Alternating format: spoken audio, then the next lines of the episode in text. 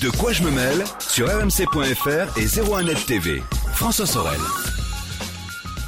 Nous sommes le 16 février 2018 et merci d'être là. C'est parti pour De quoi je mêle toute l'actualité des nouvelles techno. À quoi ressembleront les écrans du futur? C'est ce qu'on verra tout à l'heure avec Pascal Petitpas qui nous fera visiter un salon que vous connaissez peut-être pas, mais qui est passionnant, qui est réservé aux professionnels. Il s'agit de l'ISE. C'est à Amsterdam et c'est là-bas qu'on découvre l'audio, la vidéo et même euh, la domotique du futur. Ce sera dans quelques minutes dans De quoi je me mêle. N'hésitez pas à réagir avec le hashtag DQJMM sur Twitter, euh, sur Facebook aussi. On vous attend, bien évidemment. Soyez les bienvenus. De quoi je me mêle sur rmc.fr et 01net TV. Et pour débuter de quoi je me mêle, c'est le club de la presse IT. Vous les voyez, ils sont là, présents. Éric Le Bourlou, le rédacteur en chef de 01net.com. Salut Éric. Hello. Ravi de te retrouver. Comme euh, chaque semaine, Eric est là pour commenter l'actualité. Et cette semaine, il est accompagné de Gonzague d'Ambricourt. Bonjour Gonzague. Salut François. Entrepreneur, blogueur, spécialiste des nouvelles technologies. Et avec Gonzague, tout à l'heure, on va, bah, on va réagir aussi sur l'actu. Tu es venu avec deux petits produits coup de cœur Ouais. que tu vas nous faire découvrir tout à l'heure. Euh, mais pour débuter, euh, ça y est. Alors, il n'est pas encore sorti en France. Il devrait arriver dans quelques semaines. C'est le fameux HomePod. printemps, ouais. Ouais. Voilà. On a une date euh, précise ou pas Non, pas pour l'instant. Avec On- Apple, c'est toujours un peu de Ouais, toute façon. dans On verra. semaines. Écoutez, ça sortira au Bah, printemps. déjà, il était en retard euh, aux États-Unis, donc. euh, C'est vrai, c'est vrai, c'est vrai. Et là, donc, il va arriver. Il est déjà arrivé aux US, en Angleterre et dans quelques autres pays. C'est le HomePod. On va en parler. euh, alors, on l'a pas eu en main. hein, on ne va pas vous proposer un test, mais d'ores et déjà un petit peu un ressenti de ce que la presse a pu euh, dire à droite à gauche. D'autant qu'il y a des petites anecdotes assez croustillantes qui sont déjà rattachées à ce à ce produit.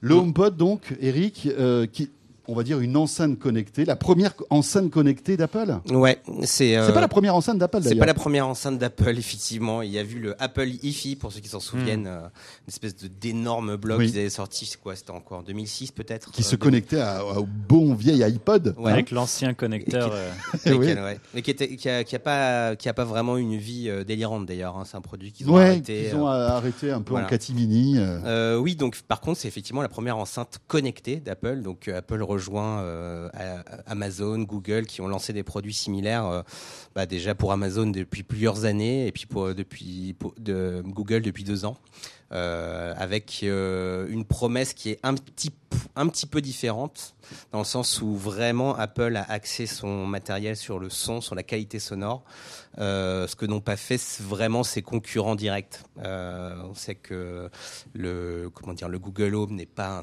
pas une super enceinte. Alors Google a sorti une nouvelle version, euh, le, le Home Max qui est qui est qui, qui Ouais. est censé avoir un meilleur son qui est pas encore arrivé en France. Sony aussi a intégré du Google Home dans une enceinte qui est Voilà, un qui peu est un, meilleure peu meilleur, Ouais. voilà, qui n'est pas non plus génial. Mais, mais voilà. Euh, donc là, effectivement, Apple, sa promesse, c'est déjà d'avoir une super enceinte pour écouter de la musique. Et la promesse est tenue visiblement. hein. Et oui, effectivement, euh, la promesse a, a l'air tenue puisque d'après toutes les reviews qui viennent même des sites audiophiles aux États-Unis, effectivement, le son est très très bon.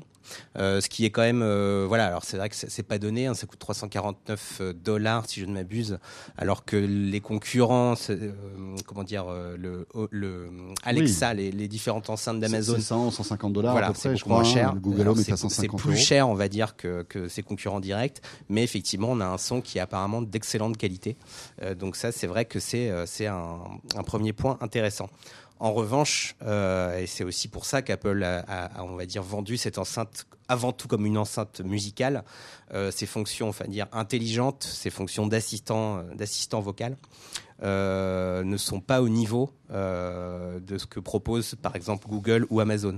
Euh, qu'on a du Siri à l'intérieur, voilà. mais c'est pas le même Siri qu'on a sur le téléphone ou sur les tablettes. Non, il est, il est, il est plus limité.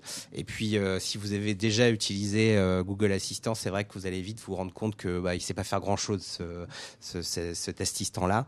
Donc, effectivement, c'est c'est avant tout une enceinte connectée pour écouter de la musique avec un iPhone, parce que euh, Oui. il y a aussi ça. C'est ça aussi Et avec Apple dire. Music, alors on Et va en parler sans ouais. doute avec Gonzague, mais c'est vrai que c'est un produit qui est, euh, enfin voilà, Bah, Apple. fidèle à eux-mêmes, hein, et- hyper, voilà. hyper fermé. euh, C'est-à-dire que Spotify, par exemple, je crois qu'on peut, on peut écouter Spotify en AirPlay. En en AirPlay. AirPlay, mais on ne peut pas l'intégrer comme, un- comme on peut l'intégrer dans Sonos, par exemple, et associer son compte à Ouais. euh, Spotify. Bah, Sonos, ils sont connectés à, je crois, 42 services musicaux, ce qui est quand même assez Pas mal. conséquent.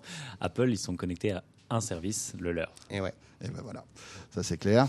Euh, je ne sais pas, tu as, tu as eu l'occasion de l'écouter ou pas le, le Non, HomePod? pas encore. Non, pas encore. Mais j'ai pas mal d'amis qui en ont ramené d'Angleterre. Ouais. Et alors, quels sont les, les premiers retours que tu Mais as? c'est vrai qu'ils sont bluffés par le son.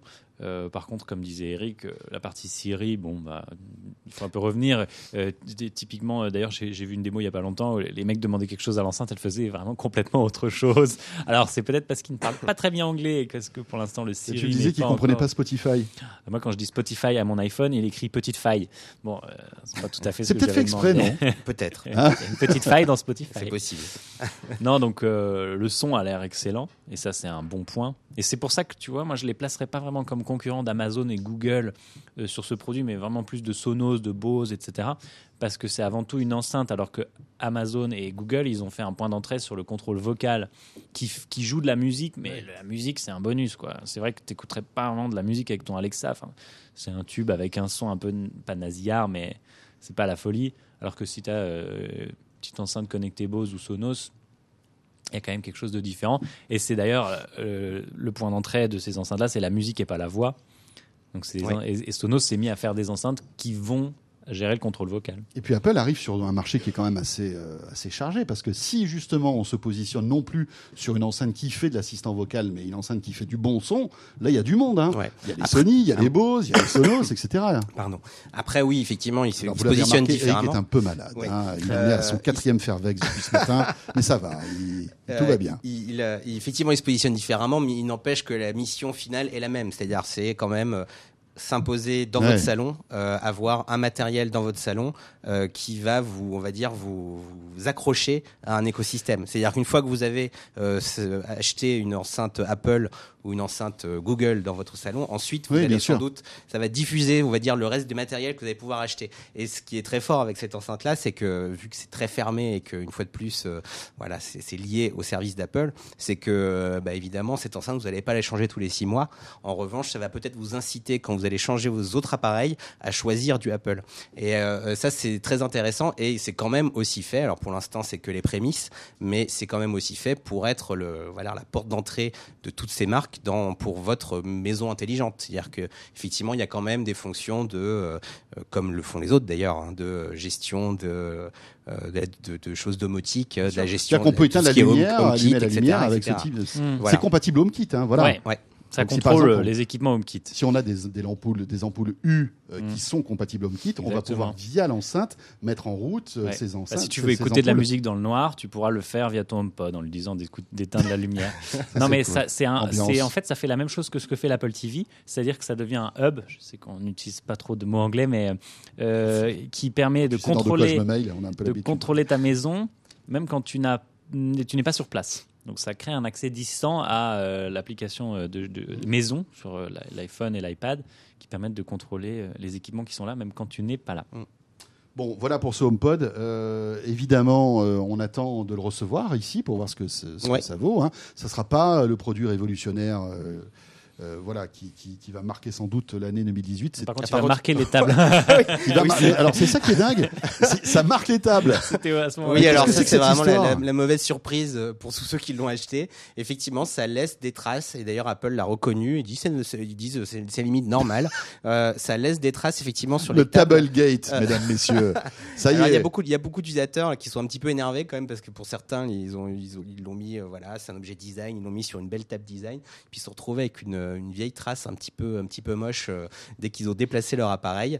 Euh, Apple le reconnaît. Il euh, paraît que c'est écrit dans le mode d'emploi ou dans les conditions d'utilisation. en, en tout cas, Apple, oui, le précise bien sur son site. Voilà, que ça il peut se peut que euh, voilà, c'est la vibration en fait de, de l'enceinte sur le bois euh, avec du, du, du- du silicone qui, Mm. qui ferait des, qui laisserait des marques, mais qui disparaîtrait au bout de quelques jours. Ouais, alors apparemment c'est pas si facile que ça à faire disparaître, euh, mais euh, c'est quand même un peu surprenant, je dois avouer. Enfin moi, je, je- enfin, je- ça, arrive que avec des produits Apple, ça, c'est le Ouais, genre de truc. Mais c'est dingue. C'est-à-dire que voilà, euh, s'ils sortent un truc super beau, génial, etc. Non, en fait, ça laisse une vieille marque sur les tables. C'est très très étrange. Donc euh, évidemment, surtout tout si le monde tu s'en est donné à si- cœur joie si après pour poses ça sur une tourner super, ça en euh, ridicule.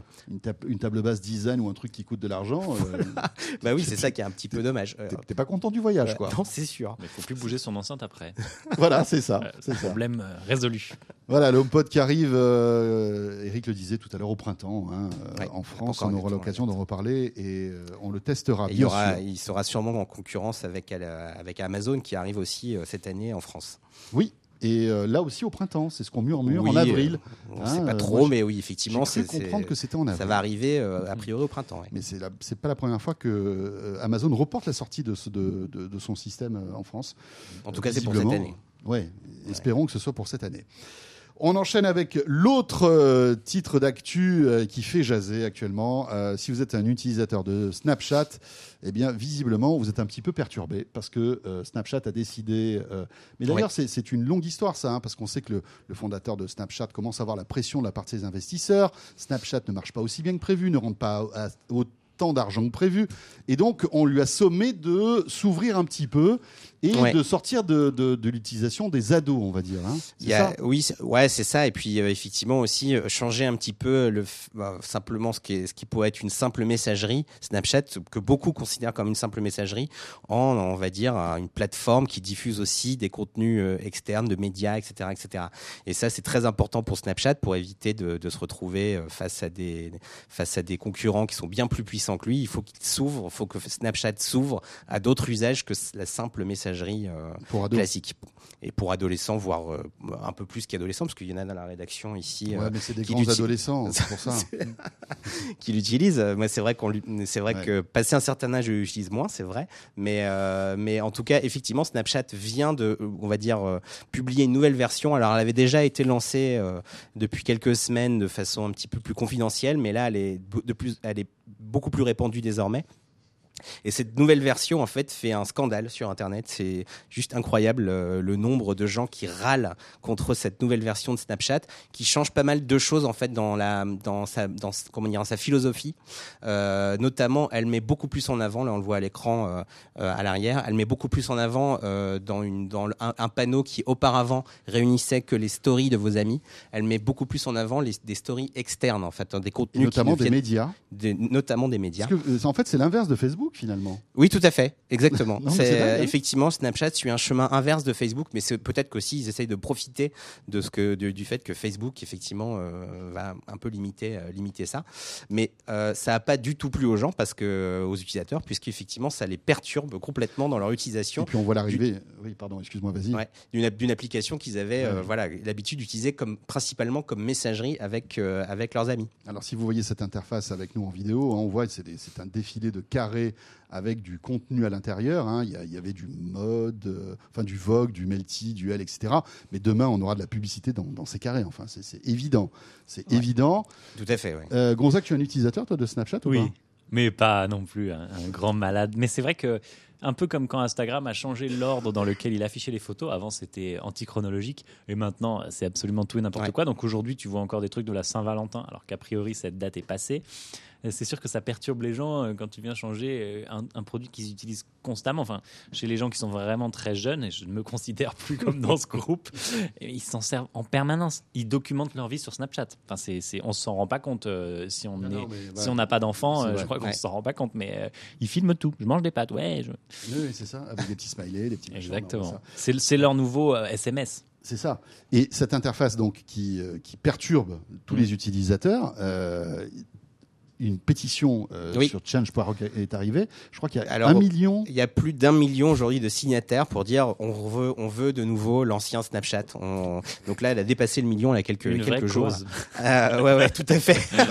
la cause du siècle. quoi. C'est- Enfin, oui, oui. dire, Euh, mais c'est une- c'est marrant parce que c'est une pétition qui avait été créée il y a monde déjà en plus d'un mois. et, Et euh, Snapchat, d'avant. Bah, Et oui, vrai, euh, mais je pense qu'elle a fait beaucoup plus. euh, Enfin, je pense que là, si on regarde sur les stats sur change.org, c'est sans doute une des plus populaires du moment, si ce n'est la plus populaire. Euh, donc effectivement, elle vient de dépasser le million. Il y a toujours des gens qui signent. Là, je suis sur la page. Il y a tous les toutes les 30 secondes, il y a un- quelqu'un qui vient signer. Et, euh, et c'est intéressant parce que effectivement, euh, là, ça va même jusqu'au cette, cette polémique va même jusqu'au moyen de effectivement retrouver l'ancien Snapchat, puisque il y a plein de gens qui utilisent par exemple des VPN sur pour se connecter à des pays où le où le l'update n'a pas encore été dé- dé- installé- Oh euh, déployé pour pouvoir obtenir euh, l'ancienne version. T'as ça, et, et- excuse-moi, je te coupe, mais il y a des stores aussi où tu peux installer des versions pirates Exactement. de Snapchat qui permettent de faire que les gens ne voient pas et ne sachent pas que tu as vu leur story. Ah Bon, il y a oui. plein de. enfin, Oui, euh, ça, c'est des trucs c'est hackés, vraiment quoi. un, hein, un marché euh, Ouais, assez étrange. Mais hein. effectivement, il y a aussi d'anciennes APK qui traînent avec euh, pour Android pour euh, essayer de tenter d'utiliser une version antérieure à celle qui est aujourd'hui. euh, Pour l'instant, Snapchat, réagit euh, concernant ce, ce Euh, tollé. Il n'y a, euh, pas eu vraiment de réaction. Ah, si je ne m'abuse, il n'y a pas eu de réaction euh, officielle, Officielle. de Snapchat pour l'instant. Euh, je pense que là, ils font le dos rond, ils attendent que la colère passe parce que. Comme, le dit- euh, comme on le disait, effectivement, euh, il y a, euh, il y a, c'est pas la première fois qu'il y a des polémiques comme ça. On va dire que l'internaute déteste le changement de manière générale. Ce qui est étonnant, c'est que Snapchat, c'est une application qui est utilisée quand même principalement par des jeunes. On aurait, on aurait pu penser que Hmm. les jeunes étaient moins, euh, c'est moins, moins, comment dire, euh, Résistants au résistants changement. au changement. En fait, non, ils sont comme tous les autres internautes. Voilà. ça, ça les ennuie Oui, quand on change. que c'est dingue parce que normalement, plus tu vieillis, plus tu résistes au changement. Donc c'est vrai que les Ouais, gens qui on sont aurait- plus jeunes, on devrait s'attendre à ce qu'ils soient plus Mais malléables. non. En Mais- fait, les jeunes vieillissent plus vite. Allez, on est- on- ils sont devenus des, Vous avez des- vu, des on- jeunes cons. mais, euh, mais c'est vrai qu'il y avait Après y les vieux cons.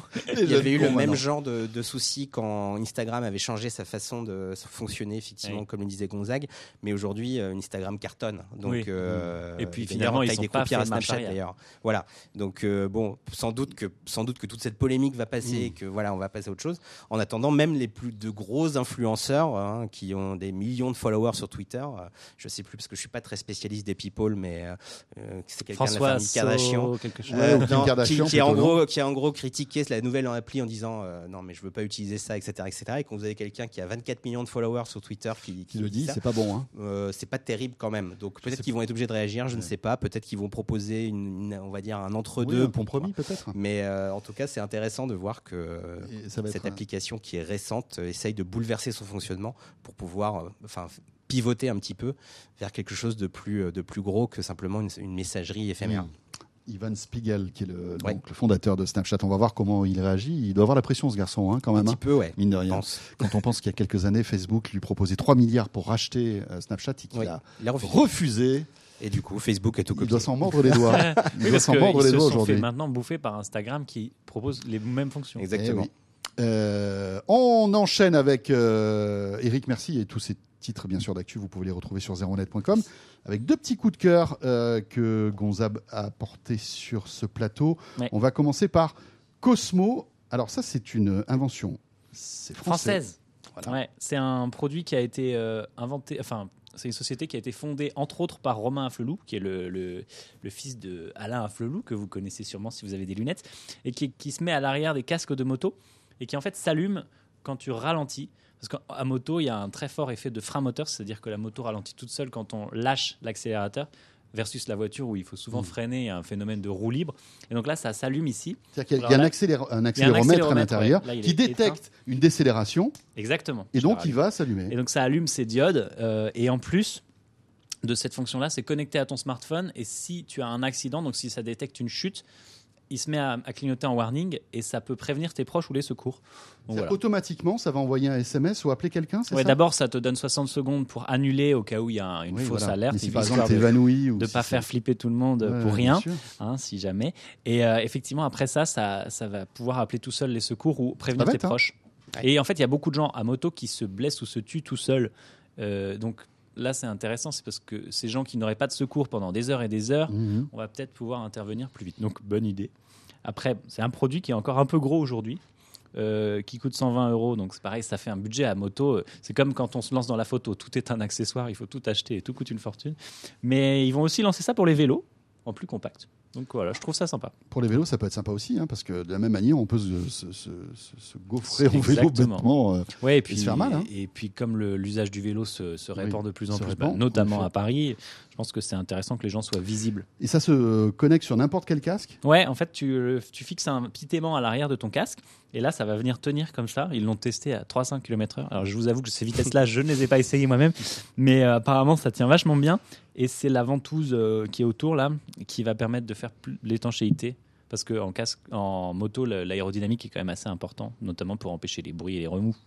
Voilà, Ouais, donc c'est quand même assez. Il y a de l'ingénierie derrière ce truc-là, hein, quand même. hein. voilà, Cosmo, et c'est français donc. exact. Euh, alors bon, ça c'est. On parlait de casques. On reste que dans les casques, même s'ils n'ont pas tout à fait le même, le même, le même objet. Euh, alors tu, tu es, tu es venu avec le QC35 Ouais. 2. Le grand frère Pascal, euh, non, le...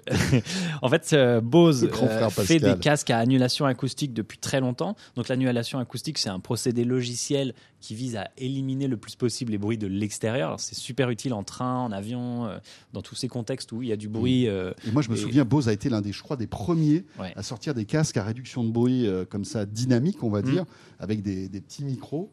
Euh, c'était- révolutionnaire à l'époque. Après, tous les autres se sont engouffrés euh, dans- dans- sur ce business, mais je Oui. crois que Bose était l'un Ça des s'appelait premiers. Quiet Comfort. Et alors, Exact. ils font aussi ça pour les pilotes d'avion. Donc, euh, c'est vraiment, ils font pas que les particuliers. Et euh, au fur et à mesure, ils ont lancé une version sans fil de leur casque parce qu'avant, euh, c'était pas Bluetooth, il fallait un câble, il y avait des piles. Donc maintenant, ça se charge en USB. Ça me paraît quand même, un- ça Wow, nous paraît normal. mais-. Non, mais ils, ont su, ils ont su faire évoluer le produit en, Ouais. en un truc pas mal. Et, euh, et cette dernière version intègre un bouton supplémentaire qui permet d'appeler Google Assistant. Donc c'est intégré à- avec euh, tous les produits de Google Assistant et hyper bien foutu.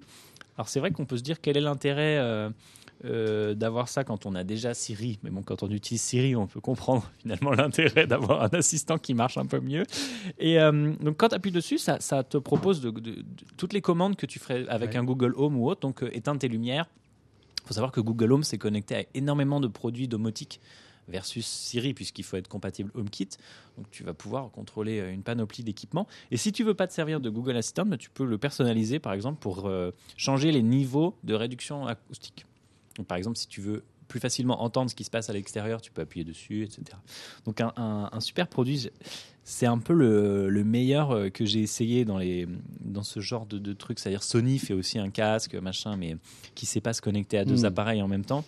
Eux, ils ont fait un casque qui, quand tu connectes ton iPhone, il dit connecté à iPhone 10 de Gonzague, connecté à MacBook Pro. C'est hyper intuitif. Ouais, ouais, ouais. Alors, je sais pas si tu es un utilisateur de casque de, de ce type-là. Si, ouais, j'ai pas un Bose, mais euh, moi j'avais une question. Ça euh, Google Assistant, ça marche avec un iPhone sans problème? Oui, et C'est-à-dire alors, que c'est t'as là pas que T'as- tu as, besoin de l'installer l'appli Google dessus. tu mets l'appli Google, euh, il te Sur- dit on a détecté iPhone. que vous avez un casque euh, Bose compatible, tu fais next, next, next. Donc, ça se configure vraiment en un rien de temps.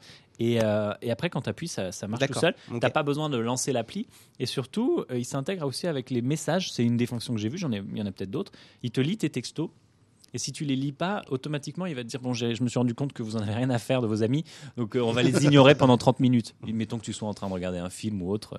Donc c'est assez malin et, et surprenamment bien fait. Ouais, Ouais. mais je suis complètement d'accord parce que moi je, je teste ce, ce casque depuis quelques semaines et là je reviens d'un long voyage de 11 heures dans l'avion et, euh, et- enfin on est dans une bulle. Oui. Euh, Ah, moi là, qui ai la du mal à dormir dans l'avion, là j'arrive à, m'endormir. Oui, Le seul, petit, le seul petit euh, problème, c'est qu'il est très confortable, mais malgré tout, quand on est dans l'avion et qu'on pose sa tête Ah oui, oui, à droite, à gauche, euh, sur euh, par exemple le siège ou sur le hublot si on est posé sur le hublot, parce que bon, c'est vrai que dans l'avion on recherche toujours un peu de place. Et ben, euh, en fait, les vibrations font que ça annule pratiquement le, le système de réduction de bruit. Je sais pas si tu l'as testé. Si, je sais si, que tu, tu voyages beaucoup, mais c'est peut-être le seul petit problème de ce casque, mais qui autrement Bah, euh, ils ont une version euh, qui est euh, Oui. intra-auriculaire pour qui règle ce problème-là. régler ce problème. Voilà. Voilà. Mais qui a en cause d'autres. Enfin voilà. Euh, Après, c'est une question chacun, de goût. chacun ses choix. Euh, eh bien, merci beaucoup, De rien. Gonzague. Gonzague d'Ambricourt et Éric Le Bourlou dans De quoi je me mêle cette semaine. Merci, Merci. à tous les deux. Et la suite de ce De quoi je me mêle, c'est dans un instant.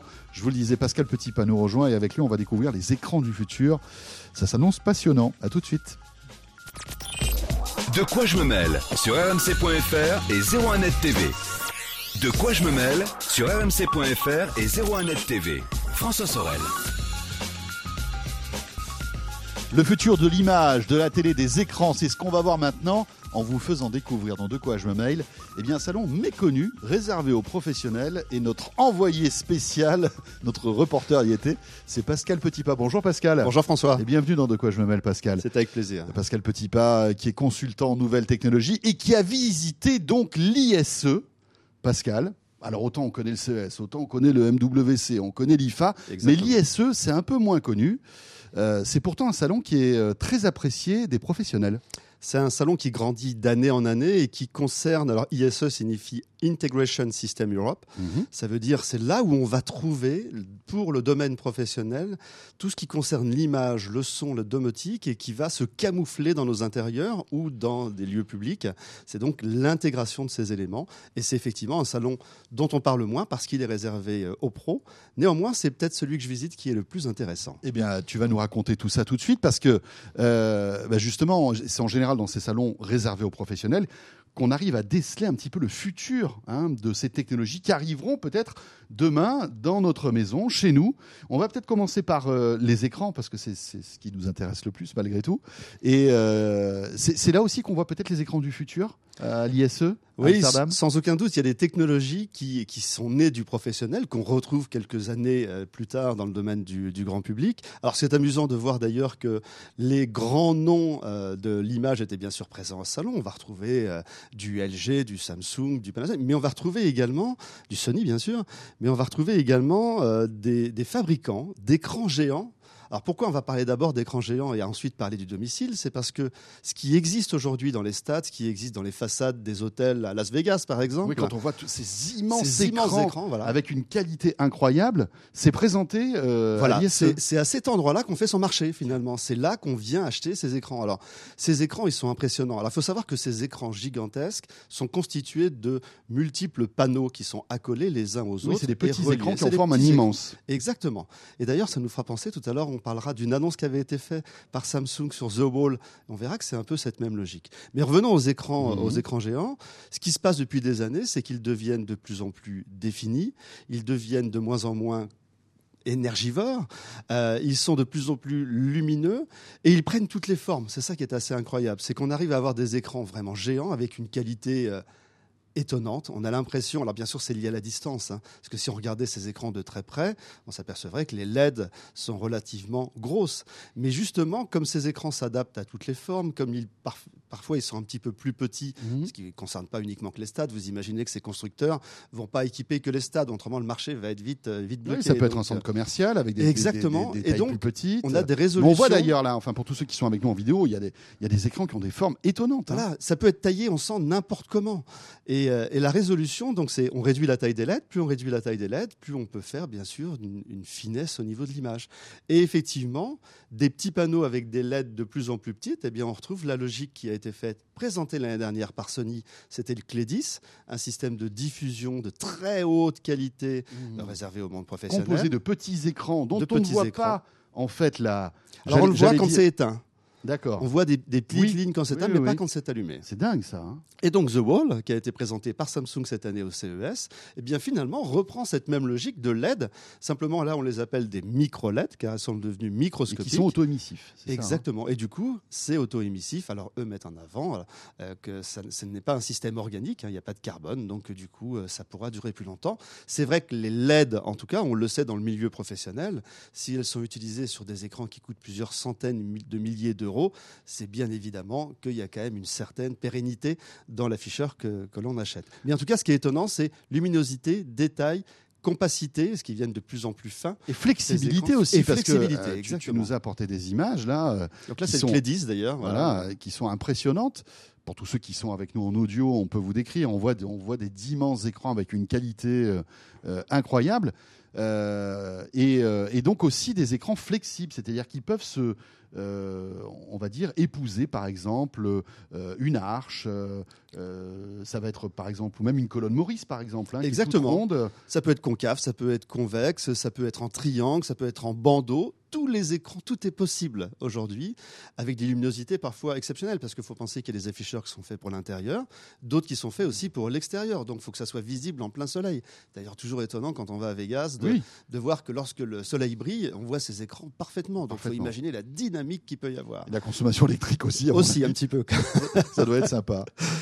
Donc voilà, c'est assez étonnant. Mais comment Et- ça, ça peut arriver à la maison? Enfin, euh, qu'est-ce que, qu'est-ce que ça, ça peut être quoi les, les, les débouchés de ce type de technologie pour la maison? Alors, les débouchés sont bien sûr avant tout professionnels. Euh, néanmoins, donc, on voit dans les entreprises, on voit dans les centres commerciaux, il y a de plus en plus d'écrans. On est entouré d'écrans, on est entouré de totems également. Et à la maison, c'est le fait que on peut imaginer, comme ce qu'on a pu voir dans des films euh, futuristes il y a quelques années, que demain, on aura un mur de la maison qui sera, lorsque l'écran est éteint, qui sera sera finalement euh, assez standard, qui, qui ressemblera à un mur classique, qui, lorsqu'on ne regardera pas la télévision, mais qu'on a envie de se projeter, euh, bah, pourquoi pas devant un paysage euh, paradisiaque, eh bien, on mettra en route ce, ce paysage et tout l'écran se transformera de, sur, comme une vue extérieure. C'est pas de la science-fiction du tout. Le, fait de se dire que dans 10 ans, on pourrait avoir des murs entiers d'images à la maison. Et quand on voit tous les, gains qui sont faits, non seulement au niveau de la finesse, mais également de ce qu'on appelle le HDR,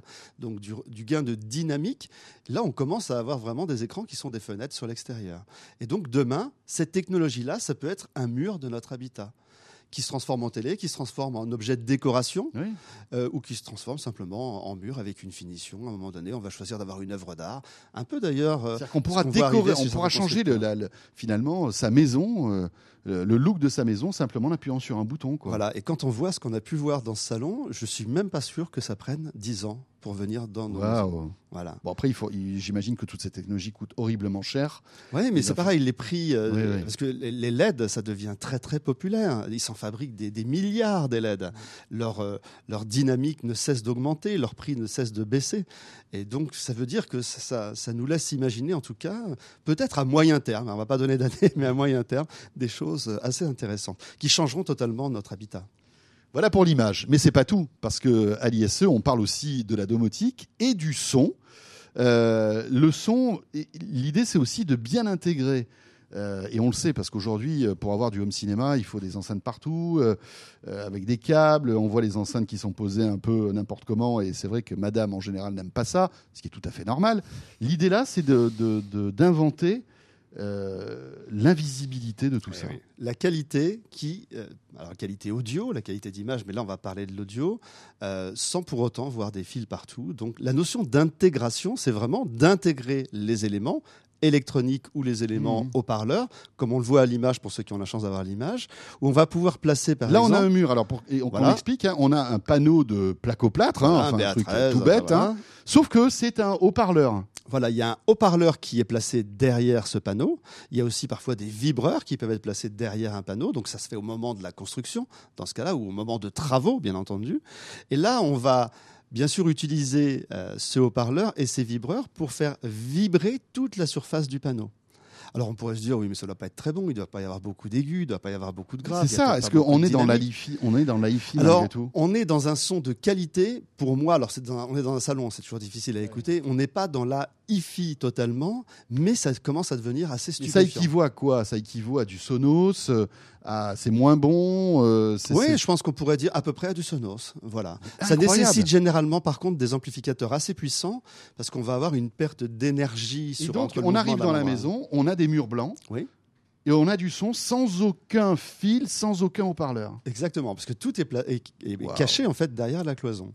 Donc c'est assez bluffant. Alors il y a des systèmes. Ça, existe déjà. Ça existe déjà. mais, par exemple, moi, si j'ai envie de me l'offrir, euh, si j'ai plein de sous, parce que j'imagine que ça ne va pas coûter. Oui, euh, généralement c'est assez cher. Mais il y a même des systèmes qui permettent, par exemple, on met un haut-parleur et ensuite on met un enduit sur le haut-parleur pour rendre invisible donc la, baffle. Et du coup euh, on peut ensuite peindre, cet enduit malgré tout ne va pas non ne, va pas altérer la qualité du son. Enfin il altérera de toute façon mais mais en tout cas pas pas assez pour que donc soit c'est une simplement une grille d'enceinte que l'on voit ou une toile hein, sur la, façade d'enceinte soit c'est placé derrière soit l'enceinte est légèrement intégrée euh, dans le placo et là on l'enduit. Il y a plusieurs moyens il n'y a pas un système il y en a plusieurs qui ont tous comme vocation eh bien, de, de, permettre du son de qualité, parce que quand c'est une enceinte vraiment intégrée avec une simple, la simple toile de, devant l'enceinte, là on parle vraiment de hi-fi, on parle vraiment de home cinéma, mais c'est très waf. Madame adore avoir un système qui sonne bien, qui est impressionnant, mais qui pour autant euh, est totalement invisible dans la pièce. Alors comme tu disais, c'est vrai qu'il faut qu'on on imagine tout ça quand on construit ou quand on rénove une maison. Parce que voilà, vrai exactement. c'est beaucoup en rénovation. Pour installer des Et là surtout, ça fait, ça fait appel à, à des métiers particuliers, parce qu'on est vraiment dans la notion des métiers d'intégrateur. C'est-à-dire qu'il y a vraiment des spécialistes. C'est pas n'importe qui qui s'improvise tout d'un coup à pouvoir camoufler une installation. parce que derrière, il faut brancher un ampli, il faut brancher, enfin, voilà. Il faut essayer de penser à peu près à tout, à l'évolution de ces systèmes également, ce qui n'est pas toujours euh, le plus simple. Donc il y a des systèmes visibles, mais beaucoup, beaucoup de systèmes intégrés, donc de systèmes. Si on pousse le bouchon un petit peu plus long, on peut imaginer demain un mur d'image avec à l'intérieur du son. Bah, L'image avec le son à l'intérieur, il y a un constructeur qui nous le fait déjà, hein, Oui. qui fait vibrer sa dalle. C'est Sony C'est Sony, par Ouais, ouais. exemple. Donc euh, oui, pourquoi pas, puisque euh, rien n'empêcherait demain d'avoir à la fois le mur d'images donc euh, qui seront invisibles, mais le son qui provient de ce même mur. Et ouais, mais on Donc se rend- c'est enfin, assez bluffant. Rendez-vous compte, c'est-à-dire qu'on pourra avoir du- une image de qualité, un son de qualité, euh, sans rien de visible. C'est-à-dire sans aucun appareil, euh, aucune. Voilà, C'est pour ça que ce monde euh, professionnel, on s'adresse aux pros, mais qui finalement vont faire des installations Mhm. chez le grand public. Donc c'est pour ça que ça intéresse tout le monde. Attention, une nouvelle fois, Oui. comme on l'a précisé, c'est pas non plus au prix. euh, Non, mais c'est clair, mais là on joue le jeu, on imagine un petit peu ce que sera demain en fait. Et puis il y, a- il y a aussi des gens qui ont envie, euh, qui ont envie de camoufler leur installation et, et d'avoir malgré tout Bien la sûr. qualité au rendez-vous. Euh, alors ça c'était pour le son. La domotique maintenant. Et alors les assistants vocaux euh, qu'on voit partout étaient présents aussi à l'IS. Alors, on en voit un visiblement. peu. Ils sont relativement discrets, mais euh, alors que le monde de la domotique euh, à l'ISE, généralement, c'est des marques qui sont pas très connues. Ça s'appelle AMX, ça s'appelle Crestron, ça s'appelle KNX. Alors, Crestron, ça nous dit peut-être un peu quelque Voilà. chose. KNX, euh, voilà, moi j'ai fait l'agrément KNX et j'ai étudié pour la domotique filaire parce qu'en fait, il faut savoir que la domotique dans le monde euh, du professionnel, on n'est pas en sans fil. On fait confiance aux câbles, donc on va aussi installer généralement lors de grands travaux ou lors de la création. Mais Rien ne vaut un bon câble. mais oui, ça. mais on le sait de toute façon, parce qu'au moins là, on n'est pas dépendant d'un Wi-Fi, on n'est pas dépendant. Voilà, on a un câble. Et euh, surtout, ben, quand on parle de KNX par exemple, ça veut dire qu'il va y avoir euh, des centaines de marques qui gravitent et qui sont compatibles. Ça veut dire qu'on va trouver des, des interrupteurs pour piloter euh, l'audiovisuel dans la maison, on va trouver des, des écrans, des multiplexeurs. Enfin, on va trouver une richesse de produits qui se rendent compatibles en fait avec une technologie. Mais là, ça s'adresse encore aussi aux professionnels ou on peut avoir, il y a- ça peut avoir des débouchés pour le grand public Alors ça a des débouchés pour le grand public parce qu'aujourd'hui ça tient compte aussi par exemple du multiroom. C'est le multiroom, il est né du professionnel. L'idée de se dire, ben, après tout, euh, on pourrait euh, multiplexer, distribuer une image un son dans différentes pièces de la maison. Et ensuite, on a des marques comme Sonos, il y a quelques années, qui ont décidé de le faire plus grand public, sans fil, Mmh. et, et on voit le succès que ça a pu avoir. Mais il y a beaucoup d'installations qui, aujourd'hui, euh, sur des, des gens qui, font, qui ont des appartements ou des maisons euh, déjà un peu, un peu cossues, qui s'intègrent de l'audiovisuel avec ce genre de matériel, parfois d'ailleurs sans savoir qu'ils ont de la domotique filaire et, et très très évoluée. Mais ce qui est intéressant, c'est qu'on commence à voir malgré tout, on a vu du Google Assistant, on a vu de l'Amazon Echo, donc euh, Tout ça en est complément, pilotable à la en fait. voix. Ça veut dire que voilà, si l'installation native est filaire, les pilotages peuvent commencer à, à- à être des pilotages intelligents tels que ceux qu'on découvre là et qui arriveront d'ailleurs au sujet d'Alexa peut-être euh, très bientôt dans nos contrées. Oui, D'après ce qui se dit. Ouais, il semblerait qu'Alexa arrive en avril. Hein, Voilà, ce c'est ça exactement. Enfin, parce que ça a mis un petit peu de temps. Ouais, ça même. met du temps. Et pendant ce temps-là, Google Home euh, est bien pris Et d'avance. d'ailleurs, hein. ce qui est assez curieux, c'est que dans ce monde professionnel, eh bien, Alexa est plus présent que Google Home. Voilà. C'est étonnant. hein. C'est assez étonnant. Ouais. Donc j'ai vu plus de produits pilotables par Alexa, des Mais parce que Alexa, Alexa est arrivé aux US bien avant Bien Google sûr. Home. Il y a beaucoup de marques que- américaines ici. hein. Et voilà, c'est ça. Ouais, tout à fait. On a fait le tour. Alors ou il y non, ce qui est intéressant, c'est par exemple tout ce qui est liaison, parce que tous ces produits, cette image, ce son, mais, mais l'image, transférer une image 4K euh, du- d'une source qui est dans le salon euh, jusqu'à euh, jusqu'à la chambre qui est à l'étage ou deux étages au-dessus avec des murs, des cloisons épaisses, c'est quasiment impossible. On ne peut pas le faire sans fil. Eh bien, on a, on peut pas le faire avec un câble HDMI. Un câble HDMI, ça peut pas non plus aller sur des, longueurs extrêmes. Et là, on voit arriver de plus en plus ce qu'on appelle du HD base T, qui en fait, euh, on a le HDMI, un petit boîtier. Ensuite, on va utiliser un câble Ethernet en catégorie 6 jusqu'à 100 mètres de longueur. On remet le petit boîtier à l'autre bout, le câble HDMI, et là, on a une liaison 4K filaire qui sera bien sûr de qualité et extrêmement stable. Donc les liaisons aussi sont fondamentales dans toute cette notion d'intégration et de qualité. Et bien sûr, il faut imaginer que tout ce que l'on on illustre ici dans le domicile, on le retrouve aussi euh, dans les hôtels, on le retrouve aussi dans les entreprises. Euh, J'ai vu des, des moniteurs, euh, par exemple, sur des bureaux de conseil d'administration qui, qui se camouflent. On appuie sur une touche sensitive. Ben voilà, c'est pour ceux qui ont la chance euh, d'avoir l'image, on voit cet écran. Et même la petite prise HDMI pour brancher son, son PC euh, va sortir comme par magie de la table pour venir brancher son ordinateur. Voilà, ça c'est de la domotique, ça c'est de l'affichage et ça va très très loin pour le grand public, mais bien sûr pour le professionnel et l'entreprise. Alors pour tous ceux qui sont avec nous en vidéo, c'est vrai que là, les réunions, euh, Ah, ça prend une allure tout de pas de suite. Moi, je- j'en fais plein. pas de problème. Ça, Donc cool. voilà, beaucoup de motorisation. euh, de, on cache bien sûr euh, les écrans, on cache les moniteurs, on cache les toiles tendues euh, pour de la vidéoprojection. Euh, Tout En fait, ce c'est un peu le salon de l'excellence, quoi, hein, on va dire. hein. C'est le salon de l'excellence. C'est vraiment le salon. Voilà, on va voir la petite, hop, la petite prise comme un serpent euh, qui sort sa tête. Et là, on branche à HDMI. Il faut reconnaître que c'est classe hein, pour un conseil Ça, c'est d'administration. super classe. Voilà, je vous invite à regarder ce, ce rendez-vous si vous êtes avec nous en audio. Allez sur YouTube ou sur zeronettv.com pour voir la version vidéo. Il y a pas mal d'images euh, assez impressionnantes. Donc de l'image, du son, de la domotique pour tout le monde, du grand public jusqu'à la ville, quoi, quasiment, en passant par les entreprises, les stades, les parcs de loisirs. Enfin, il y a absolument tout dans ce salon. C'est remarquable. Euh, Pascal, merci parce que c'était passionnant et pourtant on se dit, bah voilà, c'est un salon pour les professionnels hein, euh, qui est réservé aux pros.